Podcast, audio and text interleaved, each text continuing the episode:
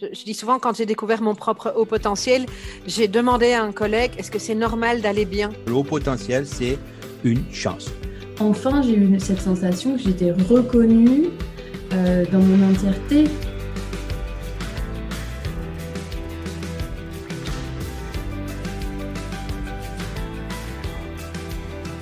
Bonjour chers auditeurs et auditrices et bienvenue sur Heureux et Surdoué. Ce podcast est né d'une idée simple, celle de raconter des histoires de gens qui ont découvert leur haut potentiel et en ont fait une force, ou tout du moins se sont appropriés cette nouvelle version d'eux-mêmes. Ici, pas de vérité absolue ni de recette miracle, mais vous écouterez des entretiens positifs, optimistes et authentiques. Soyez libre de prendre ce qui vous fait du bien et de laisser le reste. Aujourd'hui, je vous propose d'écouter la première partie de mon entretien avec Mathieu Play. La seconde partie sera diffusée le 15 juillet. Mathieu est psychopraticien. C'est difficile à dire. Et dans cette première partie, il raconte comment il a découvert son haut potentiel, puis quels moyens il a trouvé pour faire la paix avec lui-même et avec le monde qui l'entoure. J'ai trouvé ça vraiment très intéressant. Merci Mathieu pour ta présence dans ce podcast. Je vous mets dans le descriptif de l'épisode le lien vers son site internet et sa chaîne YouTube. Je vous souhaite une très bonne écoute. Bonjour Mathieu, je te remercie euh, d'avoir accepté mon invitation à ce podcast sur Heureux et sur Doué. Je te souhaite la bienvenue. Eh ben, merci beaucoup Sylvie, c'est un plaisir d'être avec toi.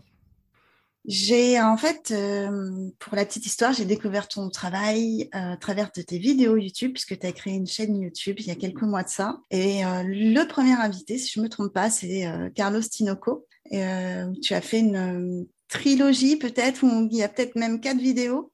Il y a quatre vidéos et c'était mon deuxième invité, mais c'est le premier qui a accepté. Et, devant l'ampleur de ce premier invité, en me disant euh, est-ce que ça va bien marcher et tout, j'ai fait appel à un ami qui tient une chaîne YouTube qui concerne l'autisme et qui a servi euh, de crash text et en même temps, enfin de crash test, pardon.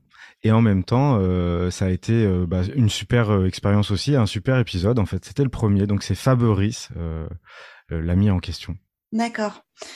Et euh, ben, c'est vrai que moi, j'aime, comme on avait déjà un peu échangé en off tous les deux, j'aime vraiment beaucoup le travail de, de Carlos Tinoco, qui n'est pas forcément tout seul, hein, d'ailleurs, sur euh, celui qu'on cite souvent le, le, plus souvent parce que c'est son nom qu'on retient, mais euh, il a notamment écrit des livres avec d'autres, un de ses livres avec deux autres auteurs. Mais c'est vrai que c'est un travail qui, moi, m'a beaucoup, beaucoup apporté, avec une profondeur et une qualité que j'ai pas retrouvée euh, ailleurs et surtout qui m'a apporté beaucoup de réponses euh, à, mes questions. Donc euh, voilà, j'avais trouvé ça chouette d'avoir ce temps. Vraiment, en plus, voilà, il y a, y a, 4 heures d'enregistrement, je crois, quasiment. Donc, il y a 5 heures et quart. Ouais, voilà, c'est assez long. Et c'est une soirée, euh, une seule soirée, euh, même s'il y a deux décors différents parce qu'il a dû changer d'endroit à un moment donné, mais c'est une seule soirée. On est parti à 19h et on est allé jusqu'à 1h euh, et quelques du matin. C'était c'était impressionnant pour moi de, de mener cet entretien. J'ai pas du tout été déçu du contenu, de toute la richesse de ce qu'il a pu apporter. Et effectivement, comme toi, je trouve son son travail euh, vraiment conséquent, vraiment, bah, comme tu le dis évidemment là sur ce livre-là, donc il est accompagné de sa compagne qui est Sandrine Gianola et d'un ami à eux qui s'appelle Philippe Blasco. Et c'est un livre donc qui s'appelle euh, sur, euh, Surdoué. Euh, alors attends, les surdoués et les autres, pensez l'écart. Voilà, que je conseille à mm. tout le monde, qui existe à 10 euros dans les librairies. Enfin, c'est vraiment pas une ruine au niveau de de l'achat et c'est vraiment pas une déception au niveau du contenu. Euh, qui est vraiment d'une richesse et d'une profondeur euh, sans égale. Vraiment, quand on, quand il s'agit de, de douance et compagnie, moi j'ai pas trouvé mieux pour l'instant. J'ai pas tout lu non plus, mais c'est c'est quelque chose. Il y a une grande différence entre le travail qui a été mené sur ce livre-là et les autres que j'ai pu lire. Euh, c'est net. Exactement. Euh, ouais, oui, ça apporte un niveau d'explication. Il, il, y a un autre niveau de compréhension. En fait, on n'est pas juste à la surface des caractéristiques euh, les plus répandues et les plus connues. Euh, il y a vraiment, bon, après, il est, il est, psychanalyste aussi, donc il y a un, tout un travail euh, derrière. Mais euh, c'est pas toujours évident de le, de le suivre ou de les suivre. Euh, parfois, euh, il faut aussi reprendre à plusieurs fois. En tout cas, moi, ça, a été mon cas. Mais je ne conseille pas forcément le soir quand on est fatigué avant de s'endormir. Mais en tout cas, euh, voilà, pour tous ceux qui recherchent des réponses et qui n'ont pas encore trouvé quelque chose qui, les satisfasse ou qui, sont encore en quête de réponses, vraiment, c'est vraiment un livre que je conseille. J'ai déjà conseillé. Et du coup, je mettrai aussi dans le, dans euh, le mince, euh, dans le podcast, dans le descriptif de, de, notre enregistrement, je mettrai le lien vers euh, ta chaîne YouTube. Eh ben super, j'invite tout le monde à aller voir non seulement cet entretien avec Carlos qui est une performance en soi, hein, et puis et puis les autres invités que j'ai eu la chance de recevoir parce que vraiment il y a des éclairages différents sur l'autisme, la douance et d'autres sujets. Et euh, voilà, je m'amuse je, je et c'est un projet qui est en cours depuis peu de temps, mais on a de la chance. Ça se passe super bien. On a des invités de haut vol. Et euh, voilà, on va continuer sur notre lancée. Ok, super. Alors Mathieu, maintenant qu'on a bien parlé de, des autres, on va un petit peu parler de toi. Ça marche. on va commencer. Donc, euh, est-ce que tu veux bien nous raconter un petit peu pour toi comment ça s'est passé la découverte du haut potentiel? Alors, ce qui m'a fait sourire, c'est que quand tu m'as invité, euh, je, je, te fais l'affront de dire que je connaissais pas euh, ton travail, et je suis allé un petit peu voir ce qui se passait. je suis allé voir un petit peu ce qui s'y passait, et je suis tombé sur euh, ton dernier invité, et j'ai entendu qu'il s'appelait Mathieu, qu'il avait 38 ans, et qu'il avait découvert qu'il était surdoué à l'âge de 32 ans, et je me suis dit c'est fou, parce que c'est exactement mon cas. Euh, et donc du coup, ça m'a fait vraiment sourire très fort. Euh, et puis au-delà du plaisir que j'ai pu prendre à aller voir les autres entretiens, etc. Euh, vraiment ce truc-là du clin d'œil directement, je me suis dit bon bah voilà, peut-être que il y a un message. peut-être qu'il y, a... mais bon. Ouais, il y a une petite synchronicité rigolote à cet endroit-là. Euh, pour euh, ma part, donc du coup, voilà, je l'ai découvert tardivement. Ça fait ça fait quelques années seulement que je suis avec cette information et c'est comme euh, une autorisation à renaître euh, qui s'est passée au même moment. Alors euh, il y a différents facteurs, il n'y a pas que celui-ci, mais tout a convergé pour me donner l'autorisation d'être moi. Voilà. Et depuis, je m'amuse tant que je peux. Et je fais honneur à mon nom de famille. Ok, oui. Mathieu Play. c'est une personne. Comment ça s'est passé en fait? C'est une tierce personne qui t'a évoqué le sujet? C'est toi en faisant des recherches? Euh, ben, j'étais dans un mal-être euh, vraiment constant euh, pendant ces 32 années, avec des fluctuations évidemment, mais je me suis senti vraiment, comment dire, j'étais en recherche d'une question. Je posais une question dans le vide et j'étais en recherche d'une réponse dont je ne connaissais pas la nature en fait. Et je suis passé par plein de mains, j'ai posé plein de questions à plein de gens, j'ai pas eu beaucoup de réponses. Et euh, à un moment donné où je m'y attendais pas du tout, où je venais voir une hypnothérapeute pour euh, ben, quelque chose de complètement différent euh, de cette question-là, c'est elle qui a mis ça sur le tapis. Mais comme c'était une première séance, je me suis méfié. Je me suis dit ouais, c'est bien gentil, mais j'ai jamais entendu ça de ma vie, alors que j'ai cherché pendant tout le long. Et je me suis dit peut-être qu'elle cherche juste à me brosser dans le sens du poil pour me voir régulièrement chez elle. Donc j'ai laissé ça de côté oh, et je trouve Bah non, on a continué de discuter, ça n'empêche pas, c'était agréable aussi, mais juste, euh, bah, je me suis dit, c'est pas normal, euh, une information de ce poids-là, euh, avec le mm. nombre de personnes que j'ai déjà vues auparavant, c'est pas possible que ça soit elle, hypnothérapeute, qui me la sorte. Je suis allé voir des psychiatres, je suis allé voir des psychologues, je suis allé voir toutes sortes de personnes. Vraiment, j'ai testé, j'ai testé parce que j'étais en recherche, mais j'étais en souffrance et ça n'allait pas, quoi. Et, et, du coup, que elle, me le sorte comme ça, comme un, d'un Kinder surprise là, alors que je lui posais pas du tout cette question-là. Euh, bah, j'ai d'abord été dans le refus, mais la chance que j'ai eue, c'est que euh, le lendemain matin euh, de cette séance-là, je travaillais de nuit à cette époque-là, et donc du coup, voilà, un travail de nuit. Bon, je rentre, je suis, je suis un peu dans le, la tête dans le seau, on peut dire ça comme ça, et je bois mon café en écoutant la radio, et la radio diffuse à ce moment-là une émission dont le titre est le suivant. les adultes surdoués non diagnostiqués. Et là, je j'entends le déroulé de ma vie euh, de plus en plus distinctement parce qu'au départ j'avais une oreille distraite sur le sur la radio et de plus en plus je sens cette information qui monte qui monte puis je sens que mon corps il réagit je sens que vraiment il y a un truc qui fait le lien. J'avais oublié ce qu'elle m'avait dit la veille euh, l'hypnothérapeute et une rencontre de ces deux informations qui fait comme ça là. Et euh, du coup je me suis retrouvé à vraiment c'était très fort. C'est-à-dire que je me suis retrouvé par terre à pleurer. Voilà ouais il y a une grosse émotion ouais, associée à... ouais. ça ça m'a ça m'a transcendé et, euh, et s'en est suivi un ascenseur émotionnel insupportable qu'il me fallait faire euh, cesser au plus vite en ayant une discussion euh, avec cette hypnothérapeute pour qu'elle me rebalance vers quelqu'un qui pourrait me dire oui ou non par rapport à cette question parce que là c'était trop d'un coup. Ouais, d'accord. Donc encore une autre synchronicité quand même. Oui, oui, oui, mais je suis, ouais, je suis relativement client. En fait, euh, je, je, dis, euh, en gros, dans ma vision des choses, de toute façon, euh, l'entièreté de ce qui se déroule dans ma vie, c'est une synchronicité. Donc, je fais pas le distinguo entre ce qui en est une et ce qui en est pas. Est-ce que je suis apte à le voir? Ça, c'est une autre question. Mmh et du coup, qu'est-ce que ça a changé alors? Ça a changé. L'image qui m'est venue, la plus la plus parlante, je crois, c'est que sur mon, c'est comme si j'étais un petit village et que le le nom de ce petit village que j'étais, c'était euh, handicapé. Euh, handicapé social, handicapé mental, handicapé euh, relationnel. Enfin, il y avait vraiment ce, ce mot-là, handicapé, qui pesait très lourd. Euh, je passe les détails de pourquoi ça, ça s'est inscrit de façon si profonde. Euh, et en fait, ce panneau-là, il s'est transformé en capable.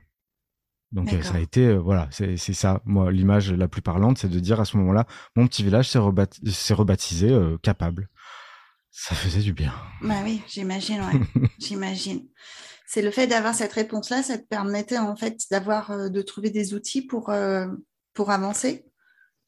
Oui, ça m'a permis en fait de me considérer sous un autre prisme, tout bêtement, puisque j'étais vraiment dans une dans une euh, dynamique personnelle qui s'était densifiée et solidifiée avec le temps. C'est-à-dire que j'étais euh, dans une solitude profonde au niveau existentiel euh, que je n'arrivais pas à dompter et donc qui me mettait dans une solitude aussi vis-à-vis de, de, de, de, tous les gens que je croisais. Je me sentais incompris, je me sentais seul. Et ce qui fait que dans ces dispositions-là, on a tous les, les ingrédients en fait pour densifier la seule grille de lecture qu'on a à disposition, qui est je suis rejeté et je rejette euh, tour à tour, qui est euh, je suis le meilleur et je suis le pire. Euh, alternativement. Donc mmh j'étais vraiment dans un rapport très violent puisque je passais de du complexe de supériorité au complexe d'infériorité en permanence. Ouais, d'accord. Ce qui est très fatigant et qui permet pas de regarder les gens dans les yeux en fait. Ouais, j'imagine. Ça doit être vraiment intense. Et, euh, et concrètement, est-ce que ça, ça, a changé des choses dans ta vie de tous les jours euh, euh, Je ne sais pas, au niveau de ton travail, au niveau de tes relations? Bah, disons qu'au niveau du travail, je me suis autorisé enfin à, ouvrir la porte à un travail qui me plaisait. Jusqu'alors, j'avais décidé de, de considérer le travail rémunérateur comme alimentaire et la passion, les passions d'un autre côté. Euh, et donc j'avais séparé les deux choses, ce qui m'allait bien. J'avais fait un, équilibre qui était pas trop mauvais.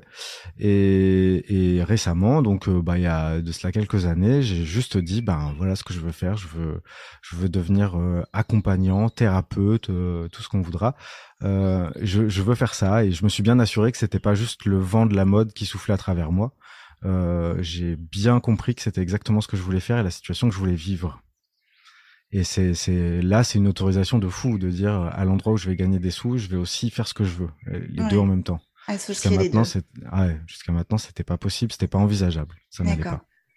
Et aujourd'hui, donc, tu t'es installé comme euh, psychopraticien. Pas oui, c'est dur à dire. c'est pas facile à dire. D'ailleurs, pour la petite anecdote, euh, quand j'ai reçu mon petit papier euh, qui me disait que j'étais psychopraticien, ils avaient oublié le R.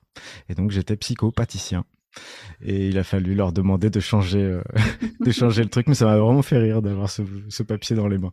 Bref, oui, donc euh, je me suis autorisé à dire, euh, à me dire que étant donné justement le temps que j'avais passé à me sentir mal, à essayer de trouver des solutions, à observer les gens, à observer mon environnement, à essayer de trouver un, un, un, équilibre dans tout ça, sans vraiment y parvenir, mais en ayant de plus en plus de subtilité dans le fait de ressentir en fait et de et, et, d'être en face des gens et de sentir à quel point eux aussi pouvaient souffrir à des endroits qui sont assez universels si on enlève les ingrédients précis pour lesquels on ressent ça.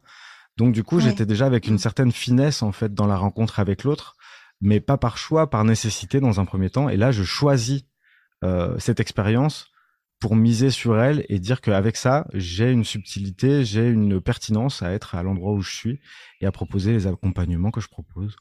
Mmh et euh, dans nos échanges au départ, tu m'as parlé de ta philosophie de vie qui n'est pas forcément euh, la bonne philosophie universelle et applicable à tous. Mais euh, ça serait quoi du coup? En quoi ça consiste cette philosophie de vie qui te, qui te rend heureux aujourd'hui? Eh ben, disons que justement, je l'ai déjà juste un petit peu évoqué en disant tout est une synchronicité. Euh, c'est euh, arriver à faire coexister des, des, réalités, des vérités antagonistes euh, et accepter le fait qu'elles le soient. Donc, ne pas vouloir que la cohérence ce soit une seule version du réel. c'est accepter. En fait, j'ai fait la place pour accepter l'altérité. À l'endroit où je me suis accepté moi. Je sais pas dans quel ordre ça s'est fait, mais en tout cas, il y a une grande place pour les autres maintenant à l'endroit où j'étais auto-centré, mais dans, dans la douleur de pas pouvoir accéder à moi. Donc là, j'ai pu accéder à moi, et donc du coup, ça fait que je suis tranquille avec le fait que les autres puissent penser différemment, voir les choses différemment, et la pertinence. En fait, je vois des pertinences partout. Euh, et la, la à laquelle j'ai été formé euh, a aussi cette aptitude-là de voir des pertinences partout. Quelqu'un arrive avec un problème, c'est très pertinent qu'elle a un problème parce que sinon elle viendrait pas me voir. Et la pertinence qui s'ensuit, c'est que ce problème-là va nous amener à des trésors que la personne ignore. Et donc, on va euh, vraiment sans filet à un endroit qu'on ne connaît pas. On ne peut pas prédéfinir où on va arriver, mais on sait que la vie est bien faite. Et on mise là-dessus. D'accord. Et, donc, en gros, ma philosophie de vie fait un peu écho à ça, euh, dans le sens où euh, j'ai la foi là-dedans parce que c'est une question de foi quelque part, même si c'est pas religieux hein, comme histoire. Mmh euh, j'ai la foi là-dedans, ce qui fait que quand j'accueille quelqu'un, je sais que ça va bien se passer. Il n'y a pas de doute là-dessus. Je me demande pas si il va y avoir un problème ou quoi que ce soit. Je sais que ça va bien se passer. Généralement, enfin, j'ai pas j'ai pas de contre-exemple en fait à ça finalement. Ok. Ok. Alors là, tu viens de nous livrer un gros gros morceau. ah, ok. en 30 secondes. Alors, j'aimerais bien qu'on redécortique un petit peu tout ça, c'est-à-dire que tu parles d'altérité. Donc, euh, par altérité, tu entends euh, quoi tes, tes, fragilités, euh, ce qui peut être peut-être ce que tu pouvais percevoir de toi-même comme des faiblesses? Oui, en fait, si tu veux, l'altérité, c'est je peux autoriser l'autre à être lui-même à partir du moment où je me lâche la grappe là où je suis moi. Et jusqu'à maintenant, j'étais préoccupé par le fait de ne pas me faire face. Alors l'image que j'ai pour définir ça et celle que j'utilise des fois euh, en séance, c'est qu'en fait j'étais, euh, c'est comme si mon humain il était au milieu en sandwich pris entre euh, ma version vraiment à terre, complètement défigurée, agonisante parce que mmh dans une douleur terrible, et ma version fantasmée euh, qui était euh, avec tout, toutes les valeurs au top, mais en fait que je ne vivais pas. Je la regardais pour me rassurer. Donc il y avait tout, euh, enfin, voilà, la tolérance, l'éthique, l'ouverture d'esprit, la compréhension, l'intelligence, tout un tas de trucs. Et, et, et, je regardais cette version-là parce que si je regardais la version toute cabossée, j'allais vraiment pas bien le prendre. Mais la version toute cabossée, à chaque fois que j'essayais d'aller vers la version fantasmée, et ben elle me rappelait à l'ordre en me disant mais tu peux pas me laisser comme ça, tu peux pas accéder à ta version à ta version fantasmée si tu me laisses tomber. Il faut d'abord me regarder mais à chaque fois qu'elle me disait de me, de, de me regarder, c'était quand même assez dur parce que c'est une espèce de, de fond à l'intérieur de cette douleur-là existentielle d'être seul au monde en fait, se sentir seul au monde, dire que il y a personne qui peut me rencontrer, il y a personne qui peut me voir à l'endroit où je suis. Et je peux pas voir les autres parce que je suis tellement occupé à être en douleur euh, que du coup, enfin voilà, c'est un truc, euh, c'est un truc existentiellement, c'est très très fort. Et donc j'ai besoin de faire exister cette version fantasmée pour compenser cette douleur-là quoi. Mmh mais ce qu'il y a, c'est qu'en plus, cette version fantasmée-là, j'ai peur d'aller vers elle, puisque si jamais je vais vers elle, elle va forcément devenir humaine et elle va être moins bien que quand elle est uniquement avec des beaux attributs, des belles valeurs, des absolus, euh, auxquels euh, je peux croire tant que je ne suis pas dedans. Voilà. Mhm. Et donc la peur ultime, c'est de s'approcher de cette version euh, fantasmée et qu'elle s'évapore parce que euh, elle tient pas le choc. Donc en fait, j'étais coincé entre les deux et je pouvais pas être un humain, quoi. D'accord. J'étais dans cette tension en permanence ce qui fait que je pouvais pas accueillir les autres à l'endroit où il y avait ça qui se jouait à l'intérieur de moi. Je voyais cette dynamique chez les autres, mais c'est pas pour autant, euh, comment dire, à cette époque-là, je, pense que ça peut parler à beaucoup de gens. C'est euh, il y a pas longtemps, enfin, il y a quelques années de ça quand même. Euh, bah, la révélation du, de, n'y pas pour rien non plus. Le fait de, de, de se savoir surdoué, ça m'a autorisé ça aussi, c'est à rencontrer mon dictateur. Euh, je suis un dictateur en puissance à l'intérieur de moi. Si jamais je vais visiter ces 32 années où j'ai voulu imposer, en fait, j'ai voulu que le monde entier comprenne ma façon de voir les choses, sans quoi j'aurais pas été tranquille. Donc c'est pas possible. Ça tient pas. Le... Tout le monde est occupé par ses propres problématiques et personne on a quoi que ce soit à foutre de, de, de comment Mathieu il souffre, à, à, moins que ce soit une souffrance proche de la sienne. Donc en fait, on est tellement tous occupés par nos Mais ça restera jamais, la, ce sera jamais la même de toute façon. Exactement. Donc du coup, il se trouve qu'il y avait un point aveugle énorme à l'endroit où je pouvais ni être moi ni rencontrer les autres et ça c'était incroyable. Et aujourd'hui, euh, c'est pas que l'inverse est vrai, c'est que j'ai accepté que ce soit le cas. C'est plus ça le la douceur aujourd'hui, c'est d'avoir accepté que je ne rencontrerai jamais vraiment personne, mais c'est là où la personne peut être souveraine en fait, c'est l'endroit où je peux pas la rencontrer tout entière. Donc je ne peux rien faire pour personne. Et c'est pour ça que j'ai accepté d'accompagner les gens. Ça peut paraître bizarre, mais c'est vraiment ce, ce truc-là qui me ah, permet d'avoir l'audace en fait de rencontrer les gens, c'est parce que je sais que ça sert à rien, mais c'est là où je veux être. Donc je suis là avec le cœur, je suis là en tant qu'humain, et j'ai pas du tout euh, la prétention de pouvoir faire quoi que ce soit pour qui que ce soit. Je vais être moi et je vais accueillir la personne comme elle est, au maximum de mes capacités. C'est tout. Comment t'en es, es venu à avoir cette lucidité sur toi? Ah ben, et à être euh, capable comme ça de l'expliquer d'une façon aussi euh, fluide et spontanée. Bah déjà je te remercie parce que je sais pas moi euh, vraiment si c'est le cas, mais en tout cas comment j'ai été amené, mais c'est en fait dans un premier temps c'était une question de survie. J'ai épousé, j'ai épousé, c'est comme ça d'ailleurs que se termine l'interview avec Carlos. Il dit finalement la libération, je sais pas comment il formule ça, mais la libération c'est d'épouser ses névroses. Et ben c'est un peu ce que j'ai fait. C'est-à-dire qu'aujourd'hui, euh, ce qui me calme, c'est exactement ce qui m'activait au départ. Euh, il y a vraiment eu un, un, passage euh, par un petit sas, quoi, mmh quelque chose qui a inversé mon rapport aux choses. C'est moi qui ai bougé à l'intérieur de moi, et, le monde s'en est trouvé changé, et, ma vie tout entière, et, ma rencontre avec les autres. Et enfin, je j'en peux plus moi d'expérimenter ça. Enfin, j'en peux plus dans le sens, c'est pas c'est pas que j'en ai marre, c'est c'est j'ai une c'est une soif, j'ai un appétit.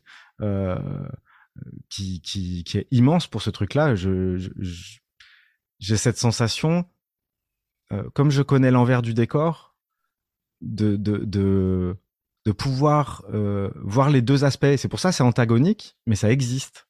C'est-à-dire que la personne qui va venir me dire je suis en dessous de, euh, je suis en dessous de tout là, je vais mal, je, je, suis à terre là, ça va pas et tout. Moi je vois le, le, symétrique opposé, je le vois aussi. Ça veut pas dire que je lui dis que c'est pas vrai ce qu'elle me dit mais c'est que je vois le symétrique opposé et je fais confiance sur le fait que c'est symétrique. Voilà, mmh c'est symétrique. Si on est capable euh, d'aller à moins 1000, on est capable d'aller à plus 1000. C'est notre envergure, c'est tout. Donc, si je résume, en fait, c'est le fait d'avoir accepté ta propre solitude. Oui.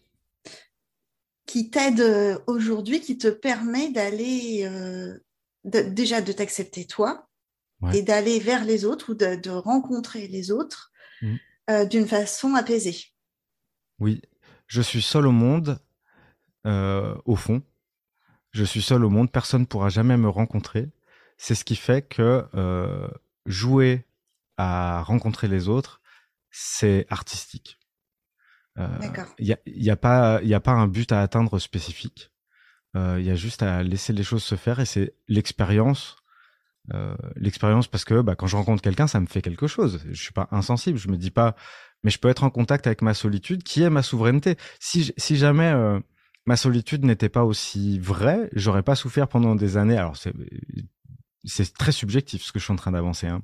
mais j'ai ressenti cette solitude d'abord dans le côté souffrant, et aujourd'hui je l'ai euh, transmuté en quelque chose qui me donne droit à ma liberté et à ma souveraineté. Et, et donc rien n'a changé et tout a changé en même temps. Et le fait que euh, je réfléchisse comme ça, ça fait que personne ne peut me faire de mal, personne ne me menace, personne n'est bien, personne n'est mauvais. Il y a juste des affinités à l'étage du dessus, à l'endroit où je rencontre quand même les gens, où je ressens des choses et où on échange, où il y a des réactions chimiques dans mon corps, où il y a des rires, il y a des pleurs, il y a des, il y a des enjeux.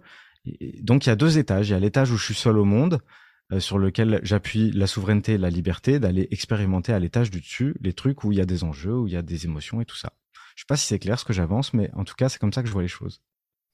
Si, si, c'est clair. Et en même temps, je me dis, mais comment il fait ça? Tu vois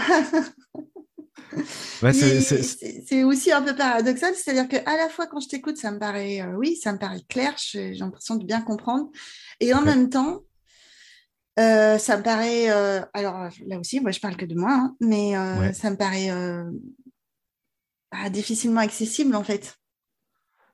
Bah ça, j'en sais rien parce que je pense que, en fait, un des trucs, un des trucs qui est intéressant aussi, c'est de voir que c'est du désapprentissage presque qui amène à ça. Donc, euh, c'est une sorte de dénuement. Alors, euh, euh, je vais pas aller méditer en haut d'une colline pour les 50 prochaines années, c'est pas mon projet.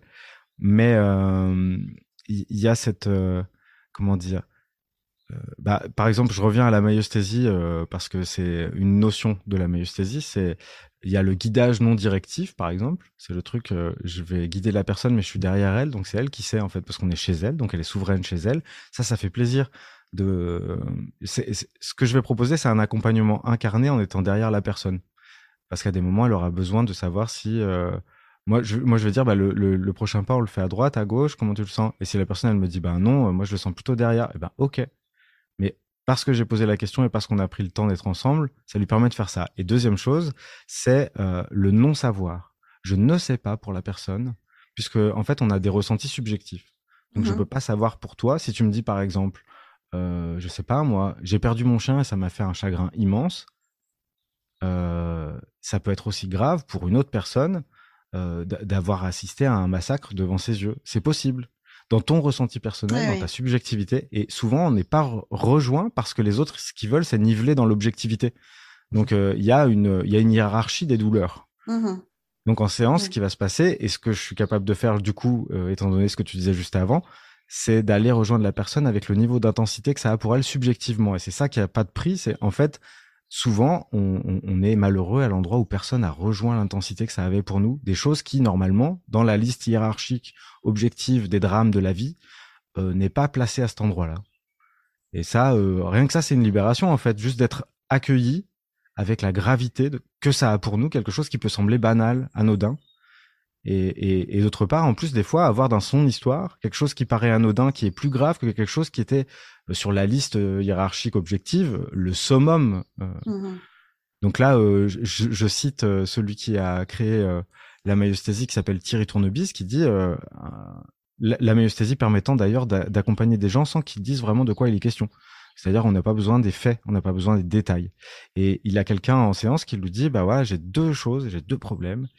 Et puis, euh, elle voulait pas dire lesquels parce que elle s'était faite violer par euh, son oncle et, elle n'avait pas été aimée par son grand-père dans son ressenti.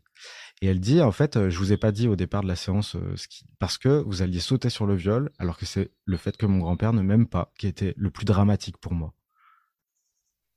Et, donc, c'est bah voilà, c'est des trucs qui laissent sans voix parce que c'est vrai qu'à l'intérieur, on a une hiérarchie qui est propre aussi, de difficultés, de, euh, je sais pas. Enfin, tu vois ce que je veux dire, quoi. Ok, donc euh, moi par contre, quand tu vois, quand je t'ai dit ça, je pensais plus en fait à toi Ouais. plutôt que à la personne que tu as accompagnée.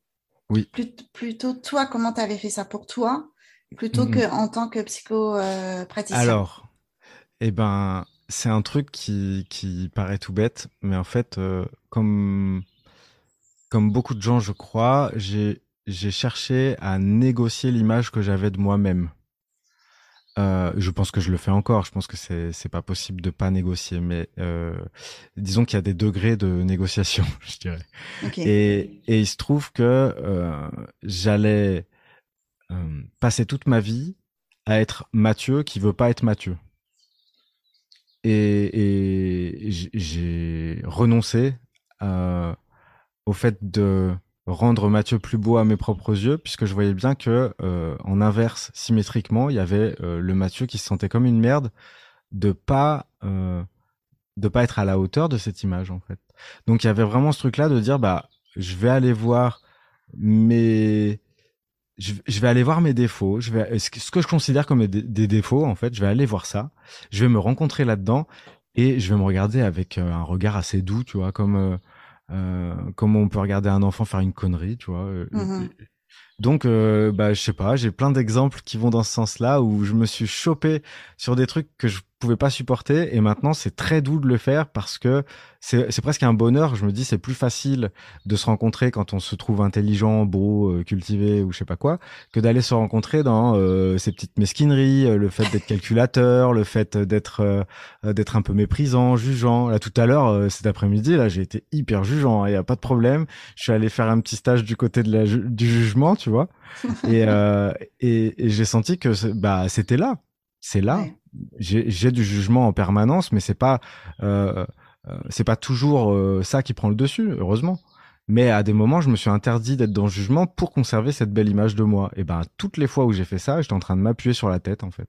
D'accord. Il me semble, en tout cas. Donc là, euh, je laisse un peu les choses sortir. C'est vrai que ça me met devant moi. C'est-à-dire que là, euh, euh, je sais pas, je peux ressentir par exemple des jalousies. C'est-à-dire que je suis en train de, je suis en train de me battre un petit peu au niveau de faire sa place en tant que thérapeute quand on fait quelque chose qui n'est pas euh, spécialement connu du grand public et qu'en plus on mise sur sa personne pour le faire, c'est-à-dire qu'en fait on n'est pas euh, avec un cabinet et une plaque où ah ouais il fait de l'hypnose donc c'est bon ou ah ouais il est euh, psychanalyste alors c'est bon ou il est psychologue alors c'est bon. Là moi je fais un truc qui est perdu dans les fourrés et je peux ressentir une certaine jalousie de la facilité avec laquelle certaines autres personnes sont déjà arrivées là où je veux aller. Ouais bon bah je me je m'écoute à cet je m'écoute à cet endroit-là. Je je vais pas faire l'impasse sur le fait d'avoir une frustration parce qu'en fait le symétrique le, le symétrique de cette frustration, c'est mon envie de faire ça. Donc c'est beau, hein. Euh, c'est pas que euh, voilà, je, ça prend trois secondes de, de, de s'avouer euh, que, que finalement lui, ça me dégoûte un petit peu. Il y va facile, quoi. Euh, bon, pendant trois secondes, j'ai pas été un humain, euh, non, euh, j'ai pas été un humain louable, quoi. J'ai pas été un humain modèle euh, dans, dans la grande version de la personne. T'as été un humain, quoi, en fait. Ouais, exactement. Au bout bah, du compte. Ah, vrai. Mais donc du coup, j'arrive vraiment plus vite, euh, puisque je laisse passer le jugement assez rapidement. J'arrive vraiment plus vite à l'endroit où en fait je rejoins mon envie de faire ça et où c'est bon, j'ai été humain pendant quelques secondes et puis je peux revenir sur ce qui m'occupe, qui est humain aussi, c'est de, suivre mon désir, euh, mmh c'est de suivre mon envie, mon élan, euh, qui m'amène à vouloir développer cette activité-là et me faire connaître en tant que thérapeute, puis c'est tout. Oui, parce que à l'inverse, si tu le fais pas, si tu t'autorises pas cette écoute euh, bienveillante ou l'accueil en tout cas de ce qui est peut-être moins reluisant, on va dire, ouais. Euh, c'est là en fait où tu vas euh, basculer soit dans le Mathieu qui est à terre ou dans le Mathieu qui est euh, du coup dans le, le, syndrome de, de enfin comment tu as dit tout à l'heure de le tyran. Le complexe de supériorité, le, complexe de supériorité dictateur, voilà, mm. où soit c'est toi qui, qui est une merde, soit c'est les autres qui sont tous des cons en fait. Exactement. Exactement. Bah, ce truc-là, en fait, c'est quand on se situe au milieu, il existe encore, mais on peut aller le visiter quand on en a envie, euh, quand ça se présente. Mais on est quand même centré à l'endroit où on est un humain. Donc, mmh. euh, c'est-à-dire que, par exemple, je, je reviens sur euh, l'accompagnement, c'est-à-dire qu'à des moments, la personne en face de moi, euh, elle dit, bah là, je sais plus où j'en suis. Je sais pas ce qui se passe. Je suis un peu perdu. Et donc, moi, je vais chez moi, à l'endroit où je suis touché parce que la personne m'a partagé auparavant et je mets mes tripes sur la table. Mais je dis pas, je sais mieux que toi. Je dis, tiens, si je vais là, à cet endroit-là, moi, je pense que, par exemple, je suis très jugeant. Euh, je pense que, euh, euh justement, euh, bah, je peux, je peux, euh, je peux penser du mal des autres assez facilement à l'endroit où je suis blessé de pas être reconnu à ma juste valeur. Et là, la personne elle fait, c'est exactement ça. Et après, on continue. Puis c'est elle qui reprend la main. D'accord. Mais tu te sers de ton propre ressenti, du coup? Ouais. Soit on est appuyé sur euh, soit on est appuyé sur le ressenti de la personne, ce qui est le mieux parce que c'est elle est en direct chez elle, donc ça lui appartient, c'est à elle. Mais s'il y a euh, un petit peu de, de, brouillard ou je sais pas quoi, si elle n'y arrive pas, hmm. voilà, bah je m'appuie sur moi ce que je vais ressentir de la façon la plus sincère possible. Puis j'ai pas l'enjeu que la personne a, puisque elle c'est c'est en train de c'est mûr, c'est en train d'accoucher, c'est difficile, c'est euh, c'est c'est en angle mort quoi cette histoire. Donc chez moi, si ça se trouve c'est pas en angle mort, bah j'y vais quoi. Ok. Et peut-être même que si c'est pas ça, ça lui permet de rebondir Bien sûr. dessus pour dire bah, ah c'est pas tout à fait ça, mais ce serait plutôt ce truc-là finalement. Exactement. Et le truc c'est de rester ouvert au fait que la personne puisse rectifier en permanence parce que c'est chez elle que ça se passe et c'est chez elle qu'il faut que ce soit le plus justement rencontré. Ok. Donc c'est là-dedans qu'il y a une justesse et le soulagement, euh, l'apaisement vient souvent du fait que les mots euh, justes ont été posés pour prendre la, mesure et, pour euh, constater la nature du problème de départ. C'est dire où est-ce que ça nous amène dans le monde intérieur de la personne et, et, à quel point on peut dire ça a existé en fait. Parce que sinon, c'est comme des douleurs fantômes un peu, ces histoires. Ouais. Est-ce que ça veut dire que c'est une, une, vigilance de tous les jours, voire de chaque instant, de toujours être un peu en tant qu'observateur de toi-même? Non, pas vraiment. Je pense que c'est une alternance qui se fait assez naturellement et puis qui va encore prendre. Je suis pas arrivé, hein. je suis loin d'être arrivé, mais c'est de toute façon, j'y arriverai jamais. Mais le, le, truc, c'est justement c'est ça, qui est rigolo, c'est qu'il y a de la fluidité, il y a des périodes plus difficiles, ça fait des allers-retours, mais c'est de moins en moins, ça, ça a de moins en moins besoin d'être intense, comme les ascenseurs émotionnels que j'ai que j'ai cités précédemment. Euh, j'ai moins besoin que ce soit grave la merde pour me bouger. Euh, pour, pour mettre le nez dans mon caca symboliquement. Euh, parce que je sais que quand je mets le nez dans mon caca, de l'autre côté, en fait, je suis en train de prendre une grande bouffée d'oxygène euh, potentiellement. Et même, enfin, c'est pas potentiellement, c'est sûr. Si j'y vais, pas pour me, pas pour me condamner, pas pour éliminer la version euh, nez dans le caca, mais pour dire ah ouais, il y a aussi ça. C'est tout. Mmh. J'interviens pas, je, je constate en fait, il y a la dualité, puis au milieu, il y a la neutralité, et toi, tu essayes de faire avec les deux, en fait. Bah, je suis habité par le positif et le négatif en même temps. Je pense pas que ça fasse de moi quelqu'un de neutre, mais ça fait de moi quelqu'un qui n'est plus identifié euh, ou moins identifié, parce que n'irai pas jusqu'à dire que je le suis pas, mais euh, qui est moins identifié à son point de vue ou à euh, sa version des choses. Ok. Donc je suis capable d'accueillir celle des autres parce que j'ai de la place à l'endroit où je peux faire de la place, moi. Ça me dérange pas. J'espère que vous avez aimé cette première partie avec Mathieu. Pour ma part, j'ai sincèrement apprécié la qualité de cet échange, sa compréhension et sa façon de partager ce qu'il a compris sur lui-même. La libération, c'est d'épouser ses névroses. Je vous laisse méditer sur cette phrase et je vous donne rendez-vous dans quelques jours pour la suite où il sera question de caractéristiques HPI et d'étiquettes. Prenez bien soin de vous et à bientôt